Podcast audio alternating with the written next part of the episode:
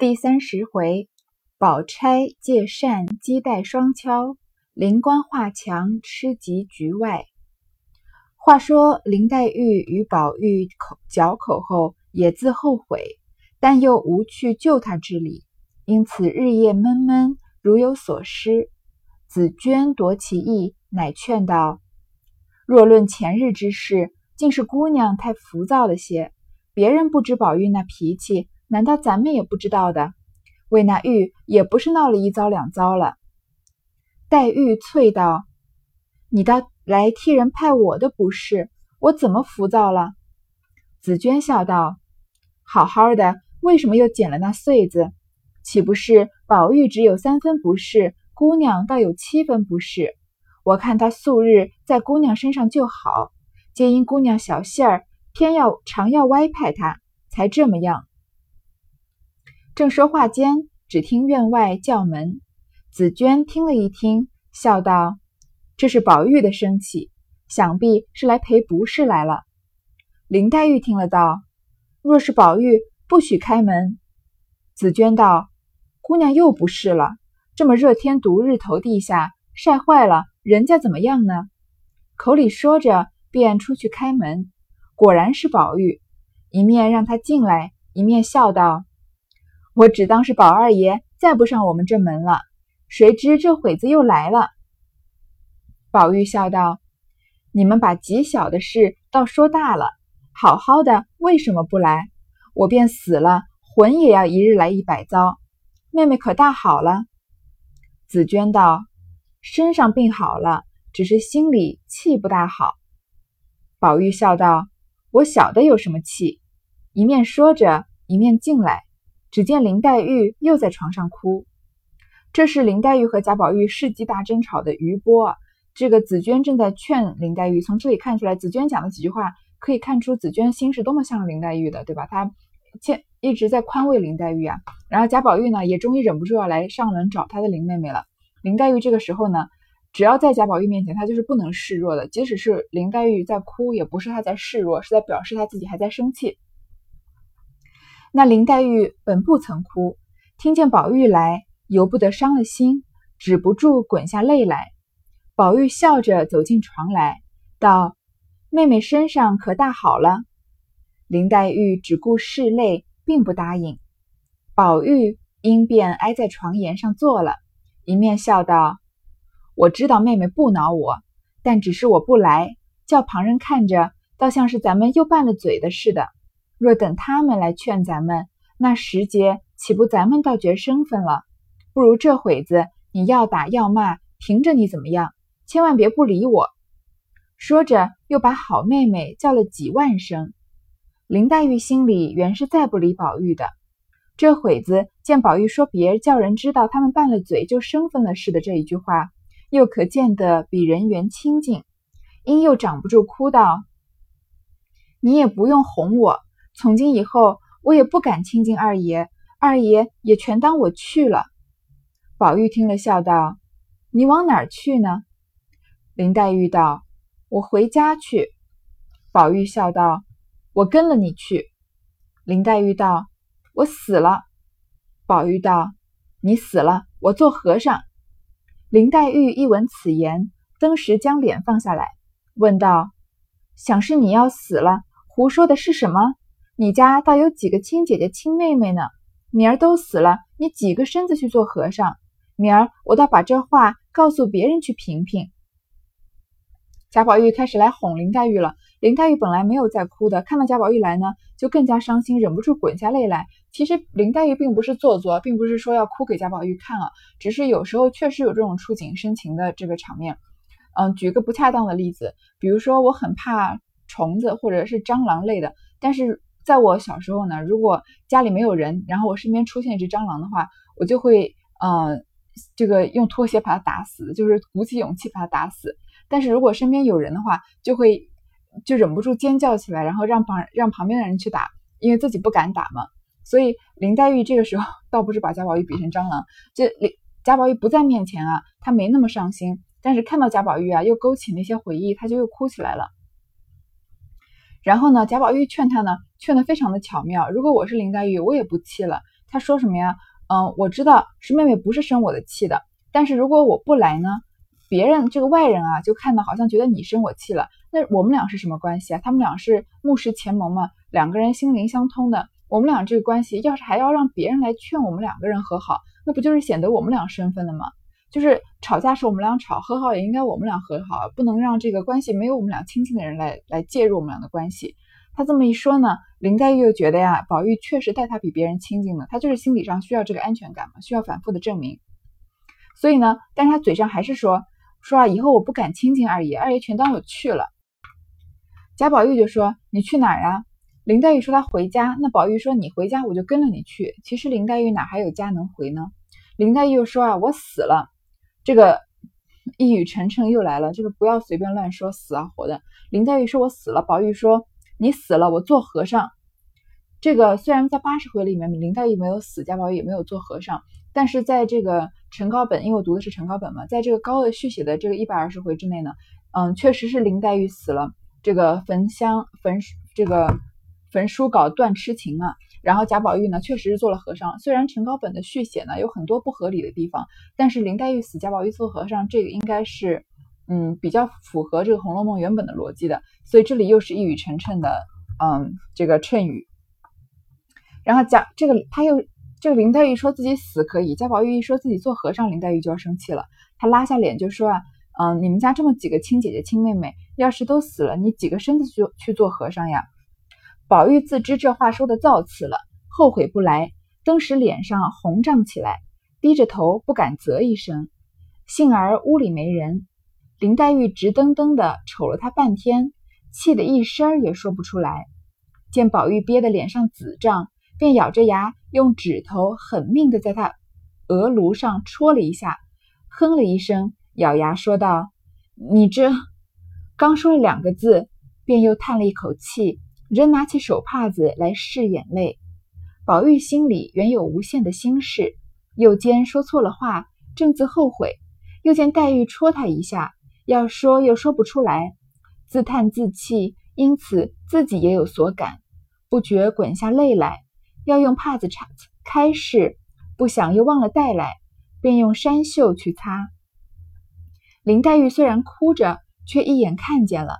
见他穿着簇新藕荷纱衫进去拭泪，便一面自己拭着泪，一面回身将枕边搭的一方消帕子拿起来，向宝玉怀里一摔，一语不发，人掩面自泣。宝玉见他摔了帕子来，忙接住拭了泪，又挨近前些，伸手拉了林黛玉一只手，笑道：“我的五脏都碎了，你还只是哭？走吧，我同你往老太太跟前去。”林黛玉将手一摔，道：“谁同你拉拉扯扯的？一天大肆一天的，还这么闲皮赖脸的，连个道理也不知道。”这个，嗯，林黛玉和贾宝玉两个人吵架，确实是很亲密的两个人吵架。我们现在，嗯，还说啊，这个夫妻两个人吵架呀，呃，老婆气得离家出走了，然后呢，回来之前顺便去菜场把菜买，把菜买回来。这个他们俩吵架就有像这样，虽然。嘴上是在争吵呢，心里面却是关心对方的。这个贾宝玉跟林黛玉第二次相对这个垂泪的时候呢，他又没有带手帕，所以呢就用袖子在擦眼泪。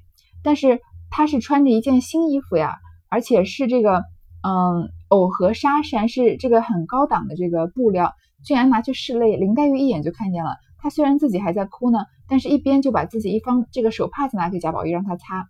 贾宝玉啊，就赶快这个顺藤摸瓜，借着这个机会拉林黛玉说啊，我都我心都碎了，我五脏都碎了，你还哭？走吧，我们一起去老太太那边，就是求和好了嘛。林黛玉这个时候还在呃，等于是有点撒娇，说谁跟你拉拉扯扯的呀，连个道理也不懂。一句没说完，只听喊道：“好了！”宝林二人不防，都唬了一跳，回头看时，只见凤姐儿跑了进来，笑道。老太太在那里抱怨天抱怨地，只叫我来瞧瞧你们好了没有。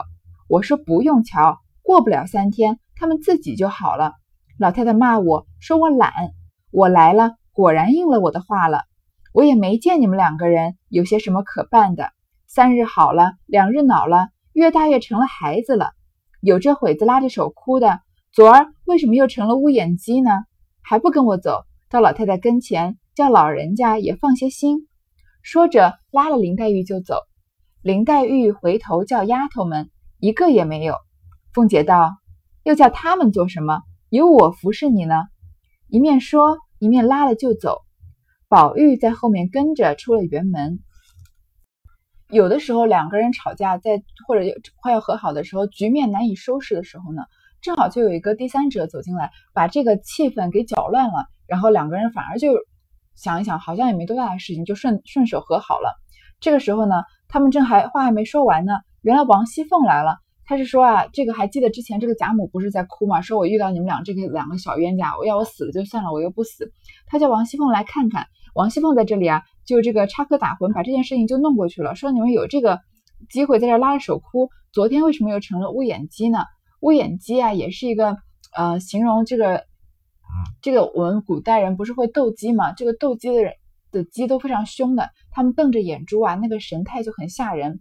就形容人啊，因为意见不合的时候怒目而视的那个态度，就是瞪着眼睛瞪得好大，好像要凸出来的样子。就说你们吵成那样又干嘛呢？赶快到老太太面前去，这个和好了，让她也放放心。到了贾母跟前，凤姐笑道：“我说他们不用人费心，自己就会好的。老祖宗不信，一定要我去说和。我及时到哪里要，我及时到那里要说和，谁知两人倒在一处。”对赔不是了，对笑对诉，倒像黄莺抓住了鹞子的脚，两个都扣了环了，哪里还要人去说和？说的满屋都笑起来。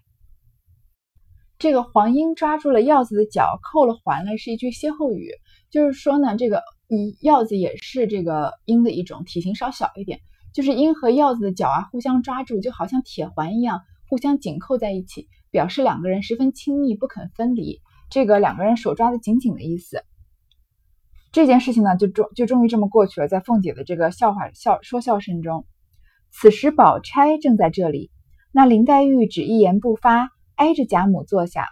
宝玉没甚说的，便向宝钗笑道：“大哥哥好日子，偏生我又不好了，没别的礼送，连个头也不得磕去。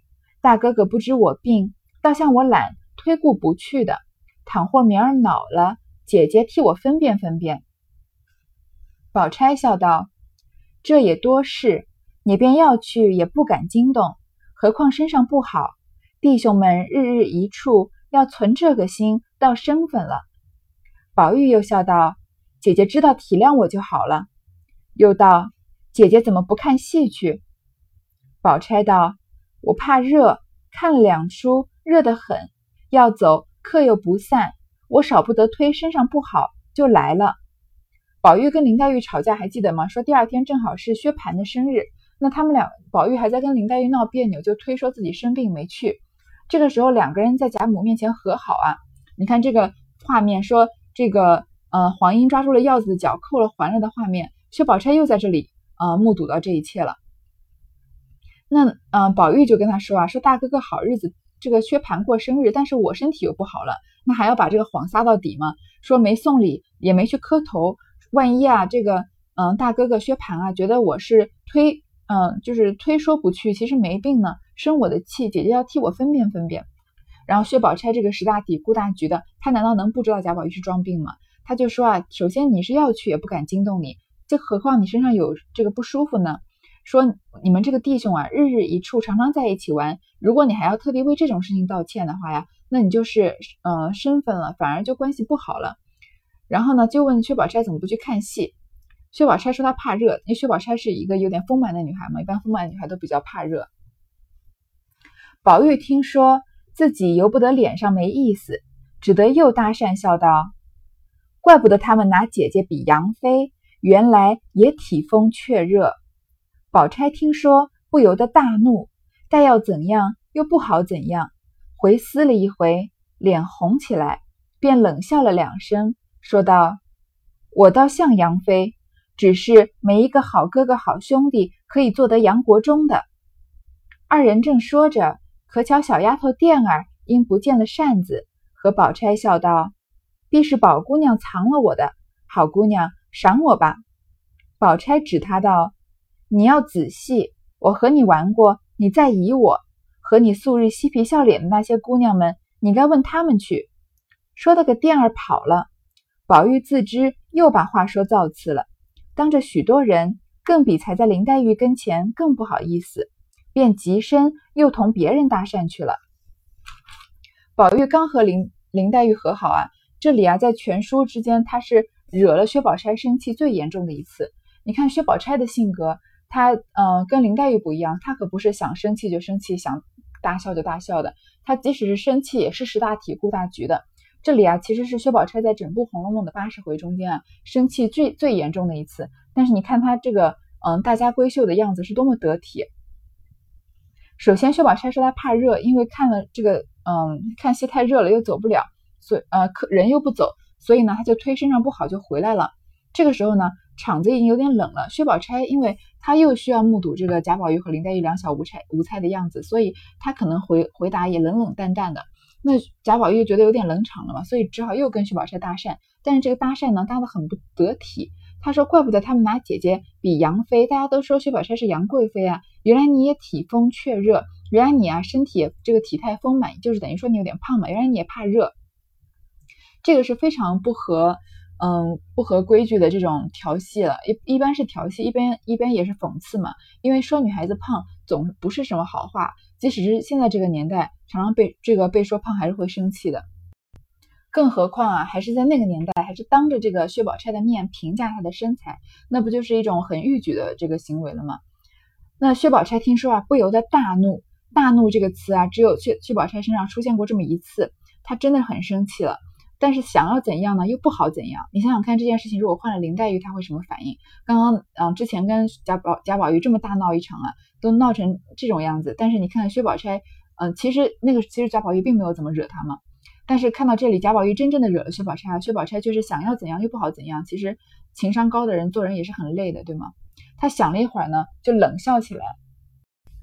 薛宝钗说：“我倒像杨妃，只是没有一个好哥哥、好兄弟可以做得杨国忠的。”其实杨国忠在历史上并不是什么正面的形象，但是薛宝钗在这里意思就是说啊，我连好哥哥好兄弟，其实就是说贾宝玉嘛，就说你连杨国忠都不如，当不了这个国舅爷。其实薛宝钗这里生气，嗯，不仅是气这个贾宝玉说他胖啊，当然说人胖本来就不是，就是即使在古代啊，也不是什么好事情。更更过分的是呢，他把他比杨贵妃，杨贵妃呢在历史上并没有什么好名声。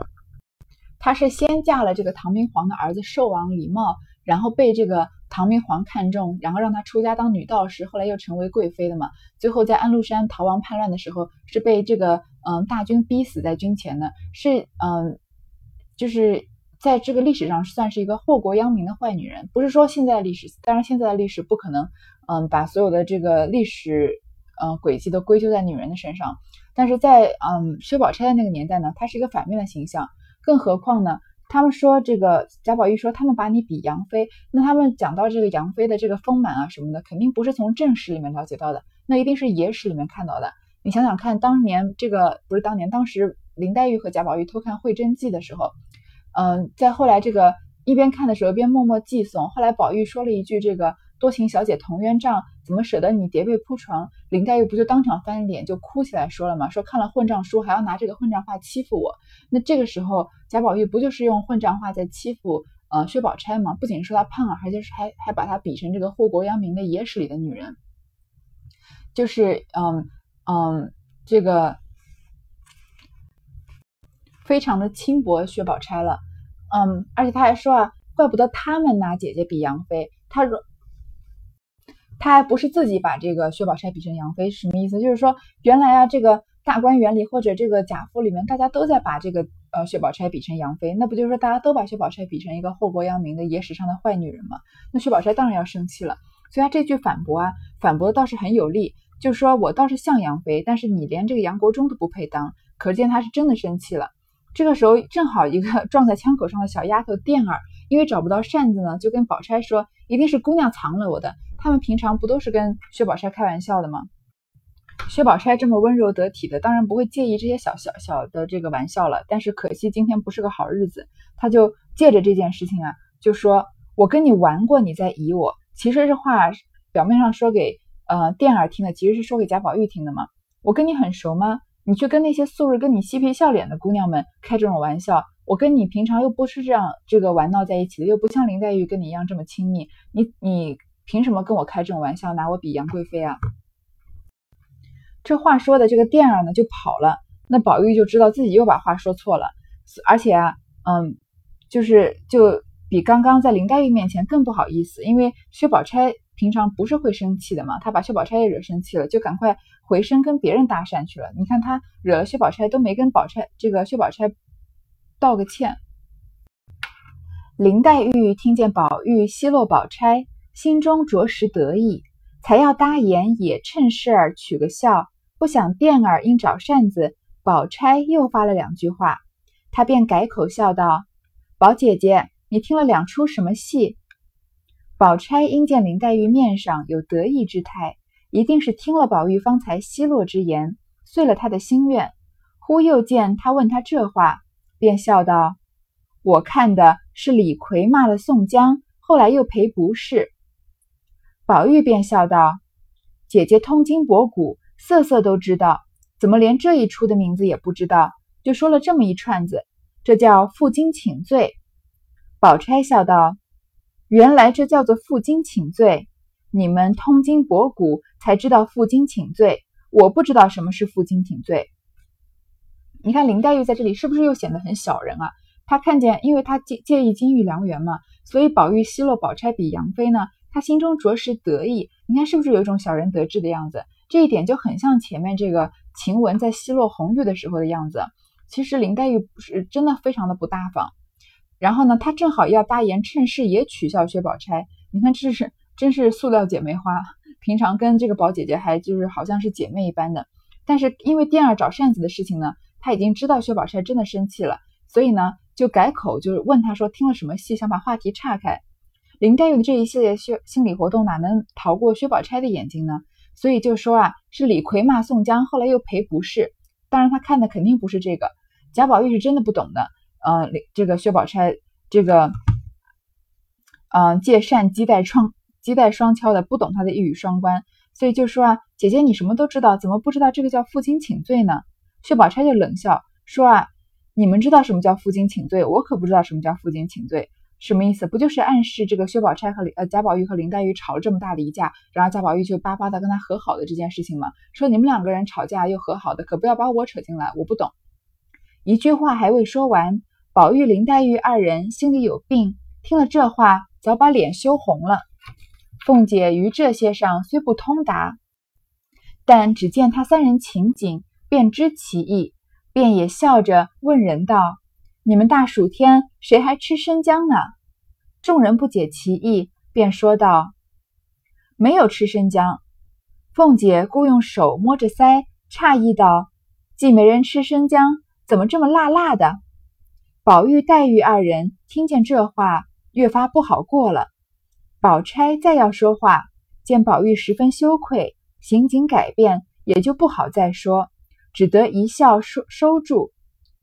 别人总未解得他们四个人的言语，因此付之流水。王熙凤在这里打圆场，说到这个吃生姜的笑话。这个其实薛宝钗并没有消气，她还想继续说，继续讽刺贾宝玉和林黛玉呢。但是因为话题已经岔开了，所以呢，她就不能再继续说下去。别人呢，反正也没听懂。其实能知道贾宝呃薛薛宝钗这次生气的人只有三个，就是贾宝玉、林黛玉和凤姐，其他人根本就没听出来贾宝这个薛宝钗生气了。可见她这个大家闺秀的形象维持的多么辛苦。一时宝钗、凤姐去了，林黛玉笑向宝玉道。你也试着比我厉害的人了，谁都像我心拙口笨的，由着人说呢。宝玉正因宝钗多了心，自己没去，又见林黛玉来问着他，越发没好气起来。待要说两句，又恐林黛玉多心，说不得忍着气，无精打采一直出来。这里又是一个我想要把林黛玉按到墙角，把她狂揍一顿的点了。薛宝钗，嗯，这么忍气吞声，贾宝玉啊，这个这样讽刺她，她受了这么大的气，他都已经算是很得体的说过去了。虽然他也表达了自己的不满嘛，但他表达的是非常这个举止都非常得体的。